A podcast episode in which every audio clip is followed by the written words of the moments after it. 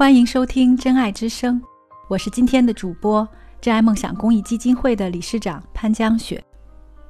同学们、家长们，很多人说这场疫情源于人们食用野生动物，感染了动物体内的病毒。我不禁想，人和动物之间难道只有吃和被吃的关系吗？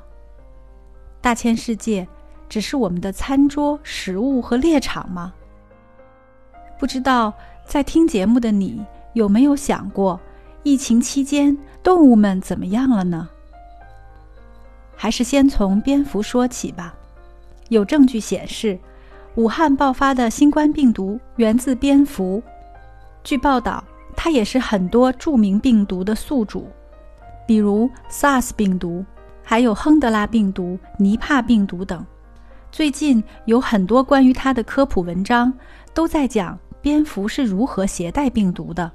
蝙蝠如何把病毒传播给人类的？好像蝙蝠是大恶魔、大瘟神，我们要处处提防，避之唯恐不及。现实世界中的蝙蝠其实很神奇，蝙蝠是唯一会飞的哺乳动物。古往今来，那些除暴安良的侠客都希望有一对蝙蝠那样的大翅膀，飞檐走壁。无影无踪。在中国文化里，因为蝙蝠的“蝠”和幸福的“福”同音，蝙蝠的形象也带来美好的寓意，成为广受欢迎的装饰花纹。你家门上贴着的“福”字春联，边上的花纹应该就是蝙蝠模样。孤立的看待动物，简单的把人类的灾难算在他们头上，标签化、污名化他们。会在精神上切断人和动物之间珍贵的连接。在我们很小的时候，这种连接很常见。例如，著名的儿童心理学家 Boris Levinson 发现，婴儿在六个月大的时候就会对狗狗微笑。在幼儿园里，他也做过一个有趣的实验：当他把有生命的动物和没有生命的毛绒动物玩偶。同时给到孩子们时，孩子们对于没有生命的填充动物是完全没有兴趣的。暗中观察发现，把狗带到幼儿园里时，有百分之七十四的孩子会主动接触小狗，并在他们身边逗留。很遗憾的是，这种珍贵的、美好的连接会在你长大的过程中被各种原因切断。比如这个例子：二月一日。湖南邵阳市发生了一起家禽 H5N1 亚型高致病性禽流感疫情，在养殖户的七千八百五十只存栏肉鸡中，发病死亡的有四千五百只。疫情发生后，根据有关防疫技术要求，捕杀家禽一万七千八百二十八只，全部病死和捕杀的家禽均已做无害化处理。坦率说，我听到这则新闻后。有那么一瞬，默默为那些鸡感到悲伤。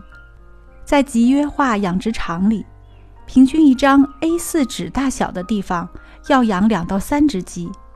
那些肉鸡生下来就被割会，也就是去掉它们尖尖的嘴，以免它们在拥挤的空间里互相啄。一旦发生疫情，无论是健康还是生病的鸡，都会被处理掉。听听，处理。多么刺耳的一个词！这就是肉鸡的宿命吗？它们为了人类的食欲而活，我们难道不应该心存悲悯和感激吗？让我问一问正在收听节目的你：关于鸡，你会联想到什么呢？我曾经问过这个问题给身边的孩子，他们毫不犹豫的回答是：炸鸡、鸡腿儿、鸡精、肯德基。很显然。孩子跟动物之间的连接已经荡然无存了。下面这张图，也是我们身边随处可见的鸡的形象。你有机会也可以留心观察。一只鸡都要被人吃掉了，还是那么的开心。还有这张牛的图，很多火锅店都是当着客户的面庖丁解牛的，来展示牛的部位和肉的新鲜。这种对动物的物化和异化，会在无意识的过程中一点一点消解我们和动物之间的连结。在无锡，一位养猫的主人因为疫情被医学隔离了，在这期间，社区上门把他家的猫处理了，处理的方式便是直接活埋。这也许就是人和动物连接被切断的后果。人们不再把动物当成有感觉的生命去对待，这会让人变得非常冷漠和无情，走向动物虐待甚至暴力犯罪。动物虐待问题专家 Frank e s t r o n 做过一个调查，超过百分之五十的动物虐待是在孩子面前完成的。而目睹了动物虐待的孩子，在未来有很大程度上可能会卷入施暴的行为。以上几个故事的主角，无论是蝙蝠还是鸡还是猫，都很悲情。他们生命的终点，也许应该是我们思考的起点。我们如何才能重新建立我们和动物之间的连接呢？听到这里，我们休息一下。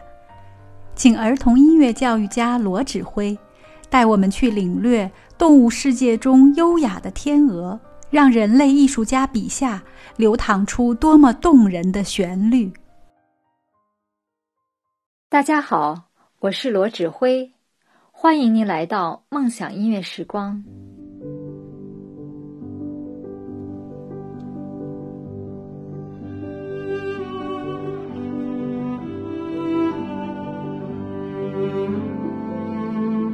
朋友们，当你听到大自然中动听的声音，看到优雅的姿态时，你可曾想过，大大小小的动物们才是美的源头？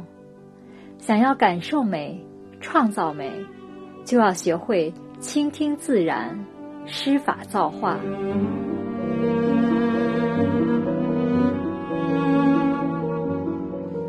大家现在听到的这支如歌如泣的曲子，是法国作曲家圣桑笔下的《天鹅》。谁又能不想起那姿态优雅的美丽水鸟呢？主奏的大提琴极富抒情色彩，仿佛让我们眼前浮现出天鹅曲线优美的身体。它的脖子又细又长。像芭蕾舞演员的双腿一般柔美动人，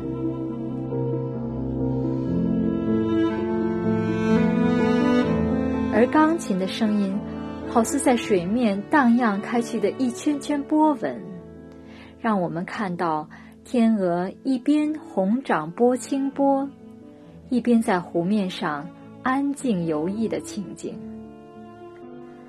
如果让动物世界中的每一个，都登上舞台，那美丽的天鹅就是温润如玉的大家闺秀，用曼妙的芭蕾舞姿为舞台平添一缕独特的安静从容。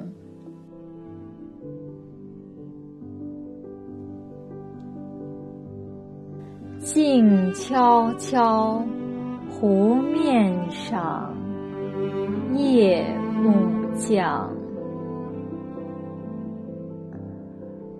有如梦儿一样迷惘，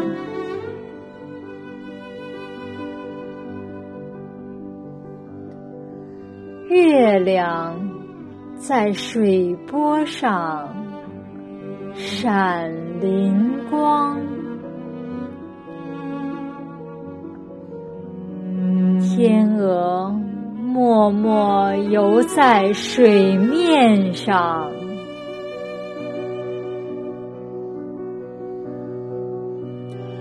谁知道他心中的悲伤？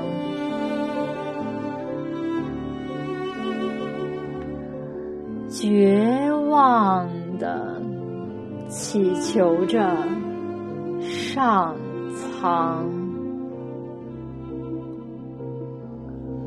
他失去了心爱的伴侣。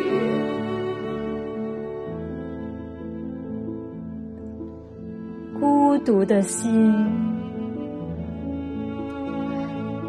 沉痛难当。伴侣啊，永眠在梦乡。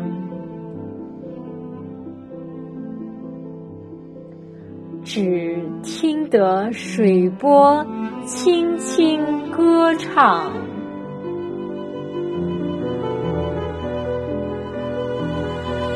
天鹅它垂头，眼泪汪汪。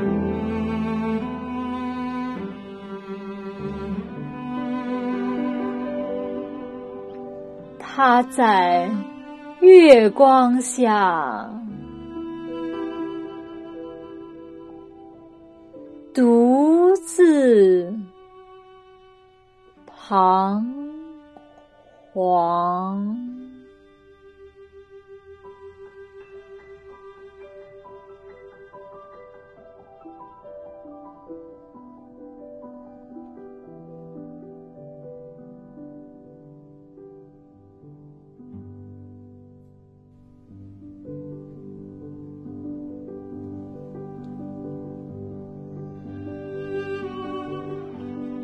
其实，音乐不仅仅是一种聆听行为，更是孩子认识世界的方式和手段。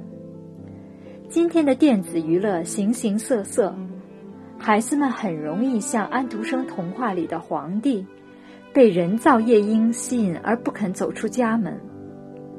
今天的节目希望孩子们加强对外部世界的感知能力，从小懂得大自然是我们永远的朋友。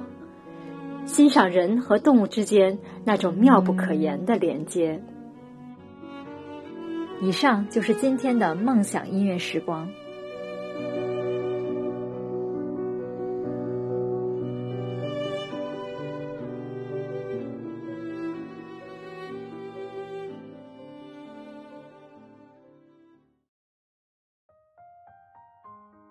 欢迎回到真爱之声，我们继续来聊聊。如何重新建立我们与动物之间的连结？首先，我们成年人作为老师或者父母，我们要呵护孩子对动物的天然好奇和关切。当孩子在小区里走向一只可怜的流浪猫狗时，我们也许可以一起陪孩子去看一看他们的处境，而不是简单粗暴地回应孩子：“它很脏，它有病，它会咬你。”虽然你们可能无法把他接回家，你的陪伴可以呵护孩子心中的一份善意。当孩子在墙角发现一只蜘蛛或几只蚂蚁，好奇地观察它们时，你也许可以递过来一个放大镜，陪孩子一起观察，而不是当着孩子的面一巴掌把它们拍死。虽然你可能惧怕昆虫。但你的勇气可以鼓励孩子去探索生命。当孩子跟猪圈里的猪、田地里的牛、草原上的羊亲密接触时，你也许可以告诉他们，这些动物也有自己的家庭、自己的故事和自己的智慧。他们懂得喜怒哀乐，他们不仅仅是餐桌上的美味。当孩子为家里金鱼的死而伤心难过的时候，你也许可以认真的对他说：“我很理解你悲伤的心情，我们也许可以做一些什么来纪念他。”而不是告诉他：“没关系，明天爸爸妈妈再给你买一条。”波士顿大学生物学家托马斯·昆茨在圈养的蝙蝠繁殖基地发现了一个令人震惊的现象。一只雌性的罗德里格斯果蝠因为难产挣扎了三个小时。难产的原因在于它像平常一样，头朝下、脚朝上倒吊着生孩子。很显然，它是第一次当妈妈。另一只雌性果蝠发现后，在它身边反复摆出头朝上、脚朝下的正确姿势，并模仿收缩和用力的动作。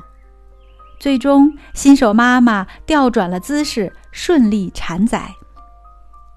试想一下，有谁在听了这种故事后，还会把蝙蝠送上餐桌呢？